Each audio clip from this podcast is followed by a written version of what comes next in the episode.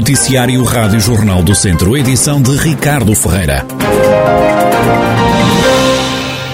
Os doentes com cancro foram esquecidos durante a pandemia, pelo menos essa é a convicção do presidente da Liga Portuguesa contra o Cancro.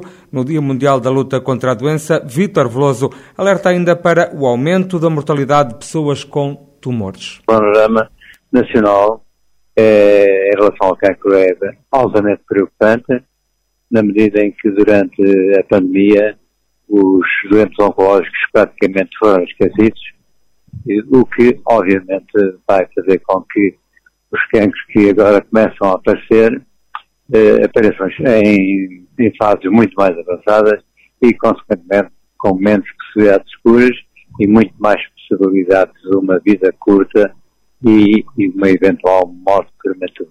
Vítor Veloso lidera também o núcleo do Norte da Liga Portuguesa contra o Cancro e defende um reforço do Serviço Nacional de Saúde para que quem sofre da doença não fique sem fazer exames e tratamentos. Efetivamente, quem manda, não se esqueça que, que a prevenção primária, que a prevenção secundária, os rastreios e que tudo aquilo que eu disse em relação aos médicos de família, em relação aos meios complementares de diagnóstico, em relação à solidariedade aos hospitais tratam cancro, sejam efetivamente feitas de modo atempado e que não prejudiquem estes doentes, porque são doentes altamente carenciados e com uma doença que tem traços.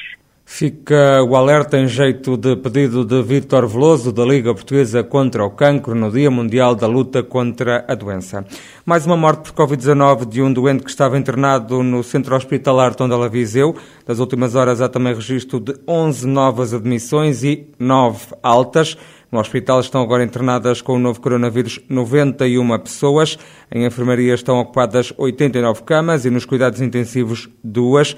O Centro Hospitalar Tondela Viseu planeia já abrir uma quarta enfermaria dedicada à Covid devido ao aumento do número de internamentos contra o corte de árvores durante as obras de alargamento da linha da Beira Alta. Este domingo à tarde vai realizar-se em nelas um cordão humano. A ação de protesto foi convocada pela Azul, Associação Ambiente em Zonas Graníferas, Quercos e Florestal Nelas. António Minhoto, da Azul, explica o que está em causa tem a ver com o projeto em si da renovação da linha da Beira Alta, que em nelas eh, vai ter via dupla e está em causa, ou pode estar em causa, o abate do sobreiro de grande envergadura, um sobreiro com centenário, um sobreiro de grande importância, junto a uma, uma urbanização que é a urbanização do Caixafal, e entendemos que uh, abater árvores, e mais a mais nessa situação que nós vivemos, em que a seca extrema, em que a qualidade do ar está cada vez a ficar pior, a secas, portanto, abater uma árvore desta espécie, e que é uma árvore protegida, nós entendemos que é um erro. E é um erro até porque há alternativa ao alargamento da linha da Beira A linha pode ser largada, não somos contra o, o progresso, a renovação, obviamente, mas não pode valer tudo. O progresso não pode ser feito destruindo árvores como esta e não pode ser feito contra as pessoas. Os moradores contestam as obras que estão previstas na linha da Beira Alta junto a um bairro habitacional. Azul e a Coercos e Florestal nelas, e também os moradores da organização do Caixafal, do qual já fizeram uma exposição junto das infraestruturas de Portugal, contrárias ao alargamento para cima da urbanização, quando deve ser, ao contrário, deve ser quem vem da guarda à direita e não, não, não da guarda à esquerda. Há alternativa, portanto, ao alargamento e, nesse sentido, o cordão humano é para chamar a atenção, porque estamos perante esse facto. António Minhoto, presidente da Azul, Associação Ambiente em Zonas Uraníferas, que em conjunto com a Quercus e Florestal Nelas vai promover no domingo à tarde no Conselho de Nelas uma manifestação contra o corte de árvores motivado pelas obras de alargamento da linha da Beira Alta. A Câmara de Viseu vai pagar as portagens aos automobilistas que têm que recorrer à A25 por causa da ponte de Primo estar encerrada para obras. Este benefício só é válido para os habitantes do Conselho, também para quem se desloca pela A25 para ir trabalhar. É o que explica o presidente da Câmara de Viseu, Fernando Ruas. O Primo, como sabem, está num projeto de, de, de, recuperação. Apresentava fissuras, etc, etc.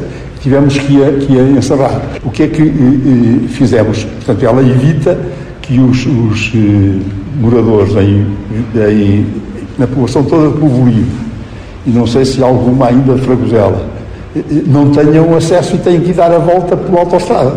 Não é que seja uma volta muito grande, mas para, o que é que, além de alguns quilómetros que têm a mais, causa-lhes acréscimo de custos porque tem uma, uma um pórtico.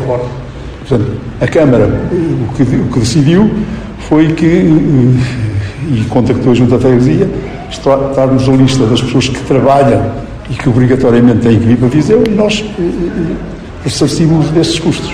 Fernando Ruas, presidente da Câmara de Viseu, aqui a explicar o que levou a Câmara a pagar as portagens aos habitantes de Povolide.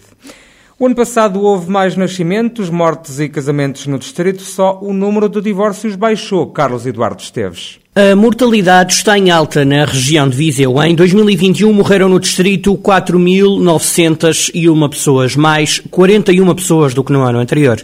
Os dados foram avançados à Rádio Jornal do Centro por fonte do Ministério da Justiça. Nos últimos quatro anos, 2021 foi o que registrou mais óbitos na região isto de acordo com a mesma fonte. O número de mortos foi quase três vezes superior ao dos nascimentos. Em 2021 nasceram no distrito 1.855 bebés, mais 23 do que no ano de 2020, mas inferior a 2019, ano em que nasceram 2012 bebés. Os casamentos também cresceram.